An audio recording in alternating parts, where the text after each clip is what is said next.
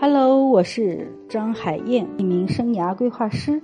很高兴又和你见面了。那今天我想要分享的主题是关于大学生就业的。嗯，其实又到了大学生的学生如何在选择多元化、自由度最大的这个职业生涯开始之初，呃，就能选一份自己喜欢的，又能发挥自己天赋的，而且还符合自己长远发展的工作呢？那我们来看看今天的主人公他有什么样的故事。陈今年是刚毕业的大学生，我的个人生涯规划的一对一来寻者。他是九八五类大学的理工男，化工程专业是都做了，该学的习也都学了，算是个品学兼优的好学生。小陈来找我是因为他现在面临两个就业机会，很纠结，不知道该如何选择。一个是在国字头企业的石化研发部门工作。另一个是在世界五百强公司的肥皂研发部门工作。表面上看，他似乎很容易做出选择，因为国字头企业的薪水比世界五百强的公司高出百分之十，各种隐性的福利条件也都比五百强公司要好很多。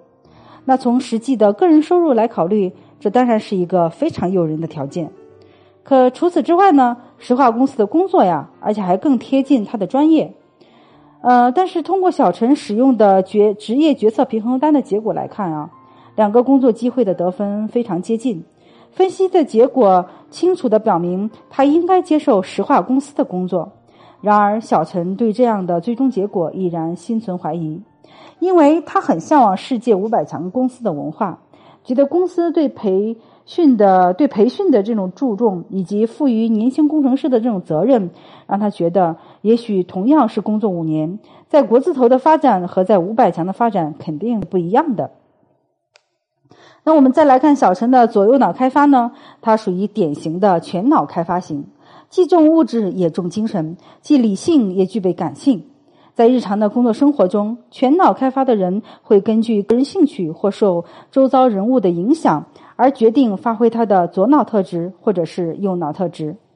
所以在面临两个工作机会时，小陈其实心中是有答案的。他希望遵循自己的兴趣，同时他本身又具备长远的投资眼光，所以对个人更加长远的发展，他的直觉告诉他，世界五百强的工作机会是更加适合他的。但是因为父母都希望他可以稳定，认为国字头企业相对轻松又稳定，所以当一家人坐下来讨论工作去向的问题时。小陈面对一边是父母的期望，一边是自己的期望，不知道该何去何从。我通过对小陈的咨询，看到新一轮的大学生就业就又要开始了。虽然很多大学生的情况各有不同，但是在进行职业规划时所面对的权衡取舍、理想抱负以及现实压力却是异常的相似。那如何在现在这样一个选择最多样化、自由度最大的职业生涯开始之初，就能选择一份自己喜欢的，又能发挥自己天赋的，而且还符合自己长远发展的工作，的确不是拍拍脑袋就能解决的问题。咨询结束后，小陈告诉我，他决定选择去世界五百强的工作机会。在整个过程中，我并没有为他做任何的决定，我只是带领他倾听他自己。内心真实的声音，引导他，帮助他一起看到他的自带宝藏，各种棒极了的天赋才华。同时告诉他，一份真正让他站在更好的起点，可以不断升职的工作标准有哪些？今天，小陈在微信上与我留言，说他已经与父母深谈过，父母感觉他有很大的不一样，最后欣然同意他的选择，支持他去世界五百强工作。我非常的高兴。希望，但是在高兴之余呢，我很希望可以把这场咨询中，呃，我对小陈的指导总结如下几点，呃，然后对要参加工作的你，那的话就是你的起点是选择一份令你真正感到满足的工作，在这一点可能不需要我讲太多。你为什么要选择一份不会喜欢的工作呢？但实际上很多人都会在这一步上犯错，因为过于注重美化简历，从而去找一份只是钱更多的工作。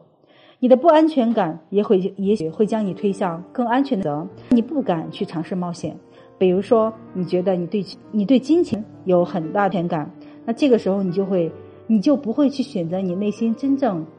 呃，就是那种长远觉得只要有钱敢去尝试冒险了。而你身边的压力也有可能将你推向一些会使你变成别人希望的样子。比如说小陈，他在没有咨询之前，他父母的压力可能就直接会导致他去国企工作。这样的话，可能最终他就变成了他父母希望的样子，而不是成长为他自己希望的样子。所以，你永远不要低估真正为你带来满足感的一份工作的价值。当我们所做的事让我们感到振奋时，它的积极作用就会持续下去。我们会要求承担更多的责任，工作更加积极，更有创造力，并为团队做出更多贡献。咨询中。我建议小陈对任何一份工作进行一个三年测试，让他自己去感觉他自己是否能在这份工作中愉快的干满三年。当然，他不用一定承诺要干满三年，因为新的工作机会总是会不断的涌现，即使是在同一家公司中也是如此。但如果他能够在一个岗位上愉快的干满三年，他不仅会在当下有机会发挥自己的天赋。而且还可以得到有效、系统的培养，建立起未来所需要的技能、成就、思维理念和人际关系。第二，你能否在这份工作中建立你未来所需的能力？大多数人都会在职业生涯中多次去更换他的雇主，即使是在同一家公司工作，工作的职责也会发生极大的转变。那在当今的世界，受到全球化和科技等因素的持续推动和塑造。这就要要求，呃，我们要不断的学习和适应。与此以往相比呢，其实人们是更加有必要找到一家能够改造自己，并使自己在多个方面不断成长进步的公司。所以，你一定要接力避免停滞不前。二十多岁的年轻人呢，正是处在一个独一无二的时期，应该致力于打造让自己受益终生的一系列的能力。而从一进入职场就开始发挥你的天赋，有意识的锻炼，提升你的先天智能，用自己的成功特质去做事情，你将会在漫长的未来四十至五十年的工作时间，轻松的掌控你的人生，创造你想要的财富。第三，这份工作是否真正的能为他人带来影响？我们中的大多数人终身可能都不会取得那样的成就，让整个让整个世界发生天翻地覆的变化。但是随着时间的，希望改变他人的意愿可能会有所改变，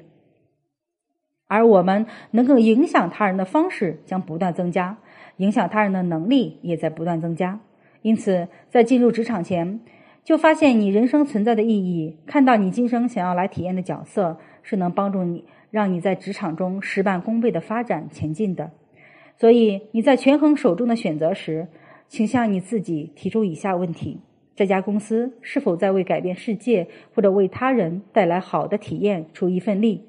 这是还是仅仅寻求从现状中获取价值，就是为了赚钱而工作？你的工作内容能否为影响他人的生活带来真正的影响？推动工作环境的力量是最佳想法和创意，还是仅仅是管理层的意愿？这份工作的价值观是否符合你自己的价值观？你是否为从事的工作而感到自豪？等等这些问题，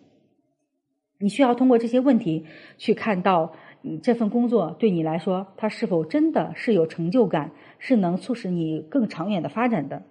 那第四的话呢，就是你能否平衡工作与生活？那在工作之外找到生活的重心，维护健康和良好的人际关系，发自内心的欣赏与你共事的人，这一切并非是次要的，而是至关重要的。对你的身心健康和职业发展都是极其有益的。对你来说，最重要的事情将会随着时间的推移而有所变化。在一段时间内，全身心的投入工作，甚至不惜长时间的加班，会让你感到心满意足。到世界各地出差，或是承担一项艰巨的任务，会让你感到激动和振奋。尤其是当你看到自己的付出所带来的影响时，你会更是如此。